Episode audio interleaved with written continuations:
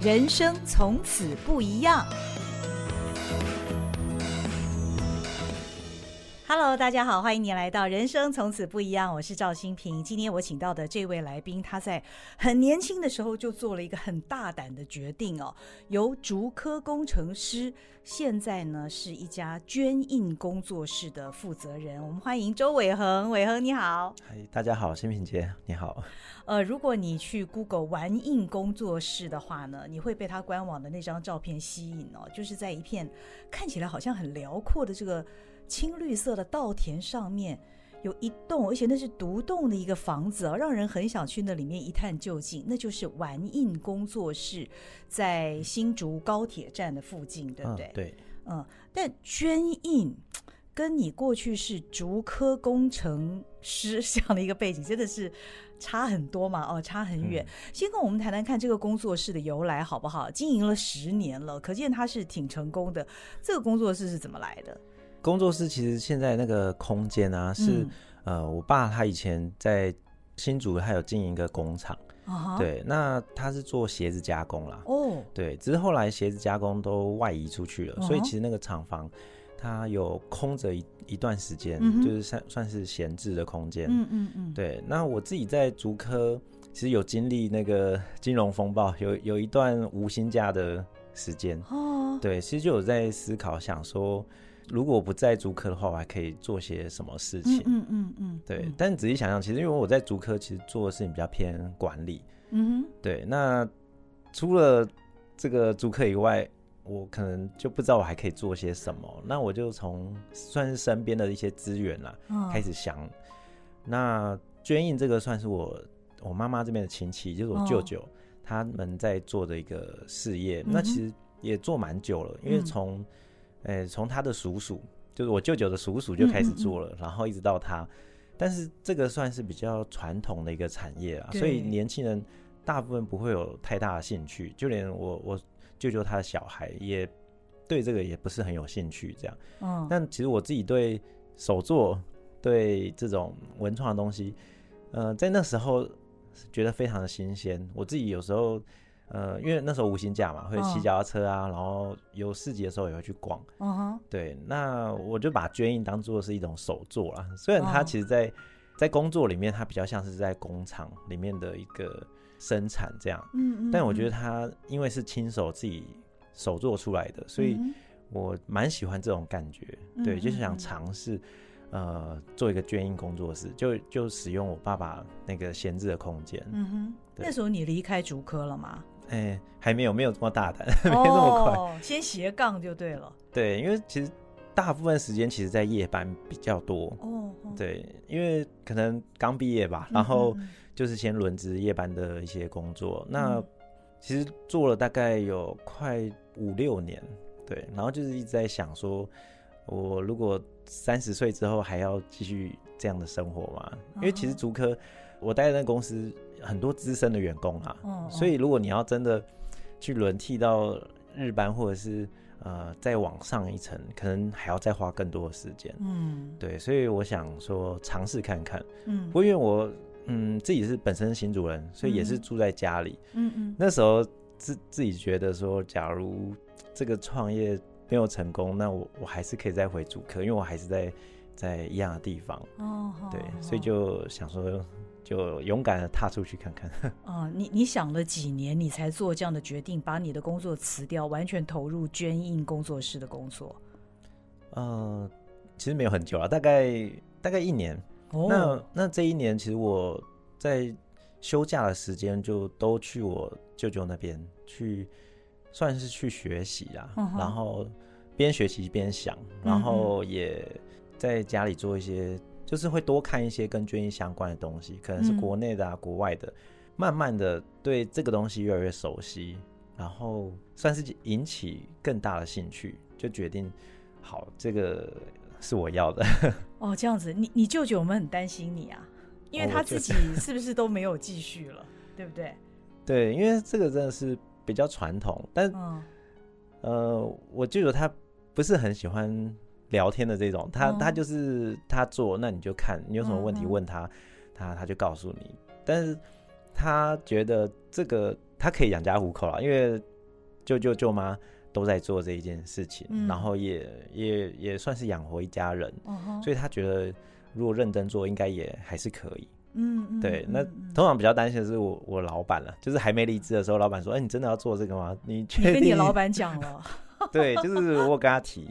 嗯，对，然后他是觉得哎，蛮、欸、不可思议的，因为因为可能落差真的有点大，然后又又是很传统的东西。对对，嗯。但那个时候你就知道这是你感兴趣的事情了，嗯，所以你想试试看，对，反正试不成也还有退路就对了。对，嗯，其实我觉得，因为现在有一个空间在那边可以使用，嗯哼，然后我觉得比较没有什么限制，嗯，因为像在园区上班，大部分的事情还是会很有压力啦，然后开会啊、写报告啊，就是比较自私，嗯哼，那其实我自己。嗯，我自己在大学的时候很喜欢玩社团了，哦，就是课业反而呃没有放那么重，比较喜欢做一些自己的事情，然后喜欢跟不同的人接触，嗯，对。但是在园区其实他的交友圈算比较小了，哦，对，就是就是同事，只有夜班的那些同事，对，然后有时候会有一些应酬 这样子，哦，所以所以跟我。想要的生活算是不太一样，嗯，对，而且夜班的作息又跟家人就完全是相反，嗯哼，所以家人也蛮鼓励、蛮支持，因为因为因为是家里的空间可以被拿来用，然后可以回归到正常的生活步调，然后家人。是算鼓励，嗯嗯，对。但那是二零一三年成立的捐印工作室嘛，玩印工作室。对。那现在二零二三，十年前，大家对于捐印这项技术或者是技艺，应该也是很陌生。那玩这方面的人也很少。你先告诉我们什么是捐印啊？我我想大部分的听众好像知道，又好像不知道什么是捐印。绢印它其实也叫网版印刷，嗯，然后英文是 screen printing，嗯哼，那其实它可以印刷的应用层面蛮广的，它可以说是除了水跟空气以外的东西都可以印，嗯、它可以印在很多材质，哦、它其实也是一种版画了，哦，大家比较常想到版画是凸版、凹版，嗯、然后比较是用压印的，像盖章，但是绢印的话是用刷的，嗯嗯，嗯。就是会我们会先做一个版出来，嗯，然后。在上面涂上颜料之后，有一个刮刀去刮它。嗯嗯，对，所以它可以印的材质，就譬如说像是陶瓷、布、纸张、木头、皮革、水泥等等，就是就是我刚刚讲的，就大部分的材质它都可以都可以用绢印的方式来制作，只是你可能用不同的油墨颜料，哦、那你就可以印在不同的东西上。嗯嗯，所以应用层面其实是很广。那绢印其实算是因为很传统，它也很成熟，嗯、所以大家在日常生活中可能很多都有接触到捐印的出来的东西，嗯、只是因为太常见了，所以你你不会去注意到这哦，原来这个也是捐印出来的。哦，比方说什么一些购物袋上面的图案，对，或者衣服上的图案吗？对对对，嗯、像不过印刷方式有很多种嘛。嗯所以要看，像是那种比较彩色的，比较会是像是直喷出来的。嗯，嗯，那如果是比较偏单色的图案，然后颜色可能是一色或两色这种比较简单的，就会是用这种绢印的方式制作。哦，绢印大概没有办法印的太大面积，是不是？就看你板做的大小，哦、版也可以做的很小，也可以做很大，只是它没有办法一次刷出彩色。它它就像盖章一样。一次它只能印出一个颜色，嗯，嗯，所以如果你要很多色，就必须要用一色一色去堆叠，哦，所以有点费工。哦哦，哦，除了色彩之外哦，因为绢印我们看到的成品的感觉都是还蛮直朴的，我觉得跟那个上面的图案有很大的关系。嗯、好像一开始你也是自己画那些，那个专有名字叫什么图形，在那个网板上面画那个图形。哦，那个我们叫黑稿。哦，黑稿对，是手手绘黑稿这样。哦哦，你你也学过美术吗？呃，没有，我自己 是工业工程毕业的啦，所以新主人就一开始理工就是在主科上班比较多。嗯嗯，对，那这个手绘其实算呃自己算是很出来的才能。对，刚开始的 还蛮笨拙的啊，其实现在也没有非常常画，但是刚开始。因为创业初期就只有自己一个人，嗯嗯，所以一定要去尝试这一块。嗯，那其实那个黑稿也可以是用列印出来的哦，只是因为我想要强调捐印手工的这一块。那其实我舅舅啊，他们在比较早期都是用手绘黑稿的哇，所以像是很难的那种神像啊，甚至是别人写的书法。就是都可以临摹，把它用手绘方式画出来。哦，所以我的那个捐印的课呢，也会要求来体验的人，就是可以自己动手去画。哦，对，因为其实现在大家都用手机、用电脑找图，对，就是很方便。但是自己要动手画出一个东西，呃，大家会觉得很害怕，或是很 很生疏。嗯，但实际自己动手下去画这个。时间其实是蛮疗愈的，大家也会很有成就感，发现哎、欸，原来自己也可以画。对，我自己也是这样啊，就是你一定要实际动手，才会知道你能不能做这件事情。嗯，好，那你一开始自己一个人经营这个工作室，你是怎么把它经营起来的？刚、嗯、开始，我爸算是帮了我忙，忙蛮多的忙啦，因为他已经算退休了。嗯，然后空间整理起来之后，先用市集的方式做曝光。哦，oh. 对，因为市集大部分都是在贩售商品居多，uh uh. 就是大家自己的文创小物。嗯嗯、uh，huh. 那我只要是用体验的方式，就是我会设计一些比较特别的图样，嗯哼、uh，huh. 然后让大家去组合或者使用颜料去玩这些图样，uh. 然后变成变成属于他自己的图样。嗯、uh，huh. 对，所以在市集中比较是用体验的方式来让大家认识卷印。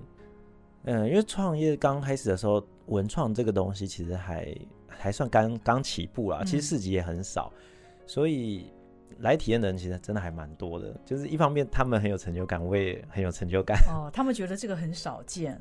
对，因为不是直接的在买东西，可以在现场体验。对，因为算是可以有一点克制化的这种个性化的东西。嗯，对，比较知道绢印的可能是比较。中年以上就长辈，uh. 因为他们可能以前比较有这种家庭代工，uh. 很多人有这种印刷的经验，uh. 对。但是年轻人现在大部分都学电绘，然后可能是版画类的，就是我刚刚讲凸版或凹版，因为那种工具比较不用这么一些机器，对。那绢印的话，它还是会需要一些设备，所以有些学校可能设备坏了，它就没有在做这一个教学。Uh. 嗯哦，那你在市集其实这是一个很聪明的方法，一方面让大家体验什么是捐印，另外一方面也让大家知道有玩印工作室的存在嘛，嗯、对不对？那到了你的工作室之后，大家又可以玩些什么呢？像在市集的话，比较是体验印刷，嗯，然后玩颜色，嗯哼。那到工作室之后，呃，你有更多的时间可以玩制版，嗯，就等于是从那个手绘图稿开始，哦，对，画好图之后呢，我们会把涂好感光剂的板，在暗房，然后用曝光的方式把你的图案晒到板子上，哦、然后再把图案冲洗出来。这整个过程都是民众自己参与啊？对对对，完全自己参与。所以大部分人比较少进到暗房，嗯、然后对这种曝光的东西，可能大家只知道哦，好像以前照片是用在暗房洗的，对对对，但是现在也、哦、也没有洗照片的这种体验，哦、所以可以在暗房做这件事情，大家觉得很新鲜。对，然后板做出来之后，马上就可以印在你生活上的一些小物，譬如说像 T 恤啊、提袋啊，嗯、或是抱枕之类的。嗯嗯嗯嗯。那你怎么让大家？这是一个很新鲜的体验，没错。嗯。但你怎么让大家一来再来？你你的客源总是要增加嘛？因为这已经是你营生的一个非常重要的 一个管道了。嗯，我觉得其实算是在。制造一种回忆啦，哦、然后来画图，其实也会发现自己的一些成长。嗯、譬如说，像我们我们比较热门的课程是春节的时候有做红包袋春联，哦，然后就会有一些家庭，哦、他们每年都来。哦、我们从狗年开始，哦、然后一直到现在是兔年了，哦、就是会有很多家庭是。每年都带小朋友来，然后再画一次，然后再做一次新的。哦，对，但其实每年就会看到自己跟去年的差异，然后他也是在收集，然后也是一种他一年又可以再回来一次的这种回忆。嗯，变成一个家庭活动了。对，嗯，你自己在经营的过程当中，你觉得后来在经营这个捐印工作室，跟你过去在夜班的这个管理职，你的生活有什么不同？嗯、除了白天转黑夜之外，人生也变成彩色的了。对，比较比较开阔一点的，就是视野啦。嗯、然后接触的人，呃，因为各行各业其实都用得到印刷，嗯、就不会是只有园区科技人这样。嗯、对，你可以看到。不同行业它的辛苦的面，或者是会多一些了解，然后朋友的层面也也多了很多。现在大部分手做的比较多啦，嗯，对，但因为这样子也会增加自己很多不一样的兴趣，嗯，因为我们会去做一些结合，譬如说像做手抄纸啊，然后手抄纸，对，就是做纸，然后跟绢印做结合，因为手抄纸。比较粗糙嘛，它不适合过机器印刷。嗯、那那这时候，绢印就发挥它的这种手工印刷的特色、哦、的优优势，直接印在那个纸上。对对对，它等于是一个加分的质感。嗯哼哼哼哼，我觉得比较神奇的是，后来玩印工作室还拓展到上海，你是怎么样有这样子的连接的？不算是把商品卖出去啊，只是算是活动有有去过。哦，然后近期其实。出国机会也也有蛮多，因为我们今年在这个元宵节的时候有做一个绢印小提灯。嗯哼，那这个小提灯呢，它是用我们绢印的板去组合出来的。嗯嗯，那我们的板其实它它是一个木框，嗯哼，中间是一个会透光的网子。嗯，然后这这个网子，呃，你可以想象它是纱窗。嗯嗯嗯，对，只是这个纱窗上面会有图样。哦，对，所以我们把这个板。呃，缩小之后组合成有点像魔术方块大小，对，然后后里面装一个灯，嗯、但因为这个网子它是会透光，嗯，嗯嗯，所以会把里面的图案反映出来，嗯哼，对，然后这个板拆开之后，它每一个面又可以做印刷，哦，所以它算是一个比较跟捐印有点突破的创新，嗯，那那这个商品就有被那个台湾的那个观光局看中，然后就邀我们去日本。还有新加坡跟英国，哇，这是今年的事情。对，这是正在发生，哇这个月要去新加坡。哦、对，然后我们的商品就有去那个韩国跟越南，就是商品有去那边啊，嗯、就是去那边、嗯嗯、呃让大家体验这样。嗯嗯嗯。那今年的这些国家，日本啊、英国啊、新加坡，是你自己要过去吗？呃，我去日本了，哦、然后已经去过日本了。对，之后。算是工作室还有其他伙伴了，嗯、对，就是大家都会有机会去体验，嗯、因为疫情期间就是都没出国，所以现在可以出国，大家都蛮兴奋的、嗯。疫情的时候，你的工作室经营有没有碰到什么困难？因为工作室主要以活动跟课程为主，嗯、那疫情的时候真的是所有的行事力都空掉了。嗯、其实原本排的很满的，嗯，就是不管是平日或者假日，然后瞬间。活动空掉，然后订单也都跟着空掉。然后那时候我们工作室大概有大概有五个人，哦、就是坐在桌子上面对面，在想说我们接下来要做什么。哦、对，因为大家都只能在家里嘛，不能出门。嗯，嗯然后我们就就有想了一个新的研发，就是我们想说做一个在家里也可以做捐印的的一个一个套组。哦，对，因为捐印它其实。呃，我刚刚前面有说需要曝光晒板在暗房，嗯，嗯。是有一台那个曝光机，它是一台算蛮大台的一个机器啊，嗯，然后里面是紫外灯，它可以做曝光，嗯哼。所以如果要制版，大部分会来需要来工作室制版，嗯，嗯，嗯，嗯，对，那我们就把它缩小，我们做一个微型的绢印晒板机，哦，就是在家就可以自己做板，哦吼对，然后那时候就大胆尝试，想说那我们。试试看这样子，哦，然后用募资的方式，然后来来做这个行销啦，对，然后算，嗯，自己觉得是还算成功啦，因为我们预计能是卖出一百台，嗯，就觉得还不错，因为这其实市场蛮小众的，嗯嗯嗯，对，就最后卖出了三百台。哦，哇，超标三倍，对，有有超乎自己，所以有有去加定，因为我们也是找那个台湾的工厂，嗯，去去制作这样，嗯嗯嗯嗯嗯，听起来蛮不错的。疫情的时候反而逼着你们哦，刺激你们有新的作品出来。对，然后另外疫情后，我们也开始写一些政府的计划，哦、因为那时候确实就会开始蛮需要一些补助。嗯，其实，在疫情之前，我们大部分都还是靠自己。嗯，但是其实有了政府单位的一些计划，算是可以让工作室更完整了。嗯、因为因为计划中会有一些条件要达到，你要去符合那个目标，嗯、你会让工作室更更健全。也就是说，你不只拿到政府补助的那个金额而已，嗯、而因为透过合作的关系，自己也会学习跟体验，对，算是有不同的经验。嗯、哦，嗯，不错不错。我很好奇的是，你你回想你走过你这十年的时间啊，那当中从一开始的大胆决定，到后来投入，这是自己有兴趣的事情，自己也试着去手绘那一些呃这个黑稿啊，手绘黑稿，哎，我也学到这个新的名词了。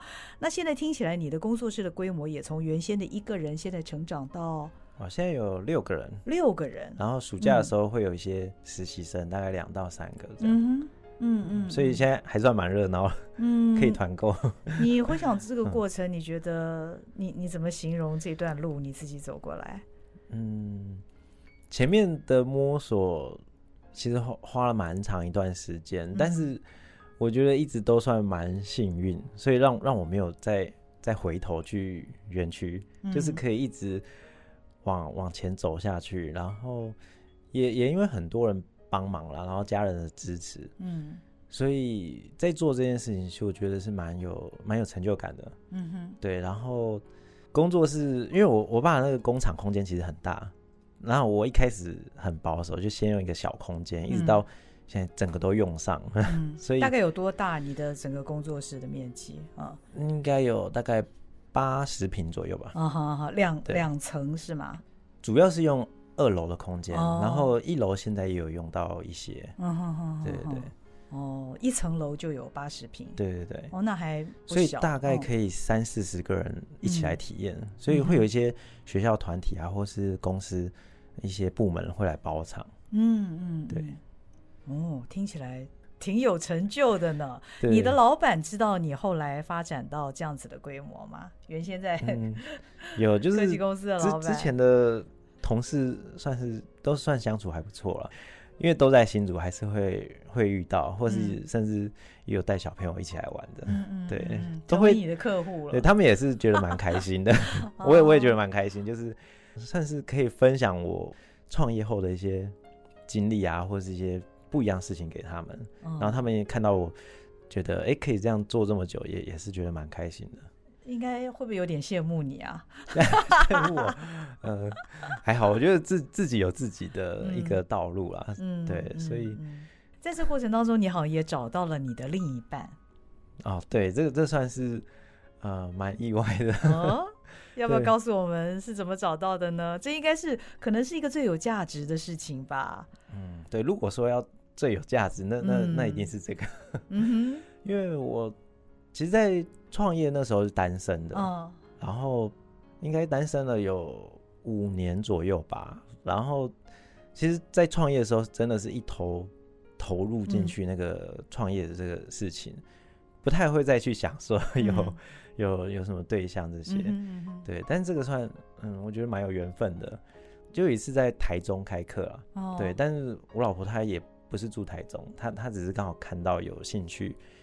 然后他也去那边上课，对，那其实上课没有什么接触，嗯，是之后因为他公司有这种印刷的需求，但是那个东西没有办法用机器印刷，哦，他硬着头皮自己印，但是印的不太好，所以他就来跟我求救，嗯，对，我就跟他说这可能需要多练习几次，或者是他有兴趣来来我工作室练习也可以，对，就后来就有。嗯，比较多的接触，嗯嗯，对，算是就算是蛮契合的啦，因为我们大概交往三个月吧，就结婚了，哦，对，算是蛮快的。哇，这真的是好美的缘分哦。嗯嗯，那你你现在好，这个成家立业都完成了，也有两个宝宝了嘛，对不对？对，两个小孩。你对于玩印工作室未来有没有什么目标或者是什么样的计划？当然希希望。捐印在台湾，如果会想到或知道这件事情，嗯、通常会想到玩印。哦，对，会希望是是大家会会想到的，嗯，的一个、一个地方，对，然后大家也会想要来这里，因为其实我我我蛮常是去外地带捐印活动，嗯，然后或者外地的教学，我蛮希望大家可以来一趟工作室，嗯哼，因为不仅是认识捐印，其实我们工作室的这个地方环境，前门后门都是田，而且看窗注意有可以看到山，哇，算是一个蛮不错的。呃，我我都把它叫做是竹科的小花东，竹科人的小花东啊。Uh -huh. 对，因为他们不用去很远的地方，就可以有一片很放松的一个地方。嗯，对，可能骑脚踏车啊、跑步啊、做捐印啊，嗯嗯，这样。像前面讲的，可以一来再来。嗯，对，就是我们这边算是一个亲切的地方。Uh. 对，因为工作室没有什么特别装潢啊，都是自己手动去把它。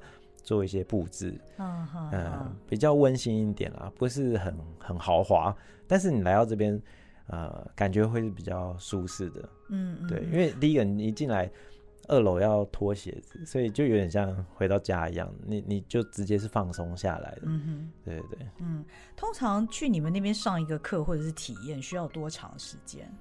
嗯，如果是印刷体验，大概是一个小时左右。哦、嗯，然后如果有到制版，就要三个小时。哦，以你们的客群，你你的经验是，大家喜欢哪一种比较多？哦，喜欢自己画，喜欢自己画。对，其实很多人他都会说他不会画像，说直接用我们工作室的插图印就好。嗯嗯嗯。但是最后还是会想要自己画，因为试试看。对，会想试试看。而且我我们墙上啊，就贴了很多大家画留下来的黑稿。因为他们会带走印的东西，或者是带走版，但是稿会留下来，所以大家就会看到别人也画了些什么东西，就也会想要自己试试看。嗯嗯嗯。你去日本的时候，到那边有得到什么样的反馈吗？因为我们是去东京，嗯，因为那边其实真的蛮都市的，东京人可能会觉得去乡下才有手作的氛围，嗯哼，对，但是蛮特别，是吸引到蛮多年轻人有兴趣。他们觉得在都市里面手作，哎、欸，其实也蛮有趣的。嗯哼，对。然后他们也是很多人不知道捐印这个东西，嗯、但其实其实日本也有了。对，但可能真的他们会想象手作要要到乡下。嗯，对。但是这个在日常生活中其实蛮好做推广，因为因为做出来的东西是你马上就可以可以用到的。嗯，所以。